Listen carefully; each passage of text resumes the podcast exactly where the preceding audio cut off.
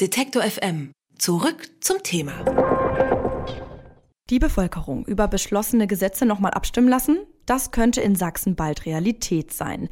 Zumindest wenn es nach dem sächsischen Ministerpräsidenten Michael Kretschmer geht. Falls die CDU bei den kommenden Landtagswahlen gewinnen sollte, will Kretschmer einen sogenannten Volkseinwand einführen, wie er in einem Gastbeitrag für die Zeit schreibt. Dabei sollen die sächsischen Bürgerinnen und Bürger im Nachhinein über erlassene Gesetze abstimmen können, wenn um die fünf Prozent der Wahlberechtigten sich per Unterschrift dafür aussprechen.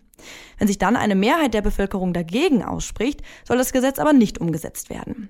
Ausnahmen sind nur besonders dringliche Gesetze und der Haushaltsentwurf.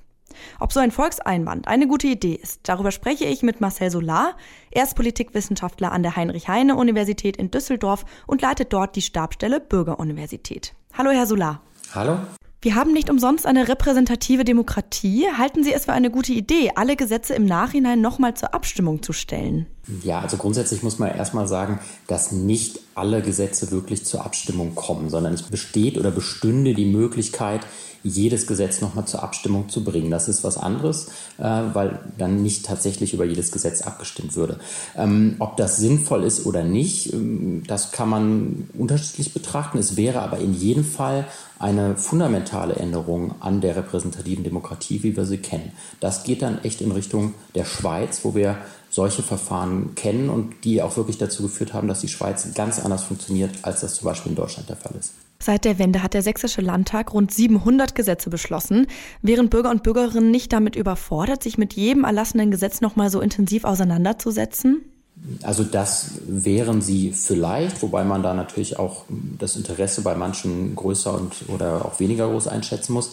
Aber es sind wahrscheinlich dann auch nur wirklich herausstechende Gesetze, sage ich mal. Also solche, wo sich die Geister dran scheiden, die überhaupt dann in Betracht kämen, dass eine gewisse Anzahl an Menschen dann auch sagen würde, okay, dafür sammeln wir jetzt Unterschriften und darüber wollen wir nochmal abstimmen. Es wäre eben nicht so, dass man nochmal über jedes einzelne Gesetz abstimmen muss. Werden damit nicht Lobbygruppen und Populisten gestärkt, die mit großem finanziellen Aufwand äh, Stimmung gegen Gesetze machen können, ähm, für die es schon eine parlamentarische Mehrheit gab? Auf jeden Fall. Also die, die Stärkung der Bürgerinnen und Bürger wird ja immer da nach vorne gestellt, aber tatsächlich kommt mit solch einem ja, Volkseinwand oder wie man das in der Schweiz nennt, fakultativen Referendum, eine ganz enorme Stärkung von Verbänden und organisierten Interessen zu tragen. Nämlich die haben, wie Sie auch gesagt haben, überhaupt die Möglichkeit zu sagen, ja, wir sammeln diese Unterschriften, wir haben die Kapazitäten dafür und noch dazu haben auch die Möglichkeit, im Vorfeld von Gesetzgebung zu sagen, hört mal, wenn ihr das so macht, dann werden wir Unterschriften sammeln und deshalb solltet ihr euch vielleicht überlegen, dieses Gesetz gar nicht so zu verabschieden. Das heißt, es hat auch noch so einen indirekten Effekt, der Politik verändern kann. Mhm. Also so eine Art Druckmittel. Ähm, eine andere Kritik ist ja bestimmt, dass es wahrscheinlich auch einfach teuer ist und ein ziemlicher Aufwand, wenn schon beschlossene Gesetze von der Bevölkerung nochmal kassiert werden können, oder? Ja, aber das ist eben der Preis, den Demokratie manchmal hat. Also es wäre natürlich, wenn die Bürgerinnen und Bürger dann sagen, äh, wir, wir sammeln diese Unterschriften und es sind dann hinreichend Unterschriften da, dann gibt es nochmal einen ja, Volksentscheid letztlich. Und das kostet. Also das sehen wir auch äh, in anderen Bundesländern. Das ist vergleich oder zu vergleichen vom Aufwand her und auch von den Kosten mit einer ganz normalen Wahl. Ähm, aber das muss man sich dann eben auch äh, ja quasi ankreiden und sagen, gut, wenn wir direkte Demokratie ausbauen wollen, dann kostet das. Wie sieht es denn überhaupt rechtlich aus? Ähm, lässt sich so eine Form der direkten Demokratie auch nur in einem Bundesland dann ohne weiteres umsetzen? Ja, das wäre möglich. Also weil die direkte Demokratie, wie wir sie ja auch in allen Bundesländern schon haben mit bestimmten Instrumenten, kann auch auf der Landesebene eingeführt werden. Und tatsächlich wäre Sachsen auch nicht das einzige Land, das solche Gesetzgebung ähm, beziehungsweise solch einen ja, Volkseinwand, wie Herr Kretschmer das nennt, wirklich in der Verfassung drin hat, sondern wir kennen das sogar schon aus Hamburg und aus Bremen. Die haben das zwar eingeschränkt, da geht es dann um bestimmte Gesetzgebungsbereiche, aber die kennen dieses ja, fakultative Referendum, diese Veto-Initiative schon. Das heißt, ähm, das ginge schon, dass Sachsen da einen anderen Weg beschreitet als die anderen Bundesländer.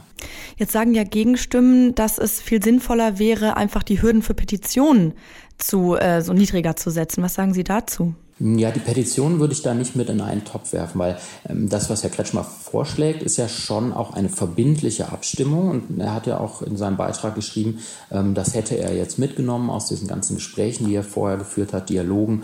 Ähm, die Leute wollen verbindlich abstimmen. Und die Petitionen sind eben genau das nicht, sondern da kann man dem Landtag dann entsprechend äh, ein Anliegen vortragen. Die müssen sich dann zwar damit beschäftigen, aber äh, sie müssen keine Entscheidung in der Sache treffen. Aber das gibt es ja durch Volksbegehren und Volksentscheide auch schon in Sachsen.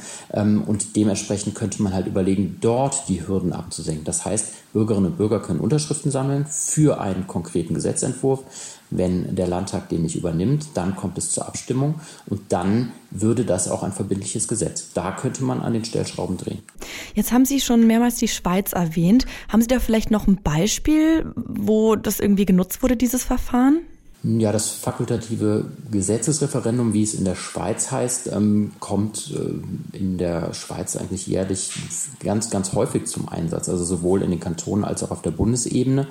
Ähm, das heißt, es gibt jetzt für mich gerade so kein ganz konkretes Beispiel, ähm, aber dieses Referendum hat eben dazu geführt, dass die Schweiz nochmal ganz, ganz anders tickt. Das heißt, eigentlich jedes Gesetz in der Schweiz, was auf der Bundesebene verabschiedet wird, durchläuft ein sogenanntes Vernehmen Zulassungsverfahren.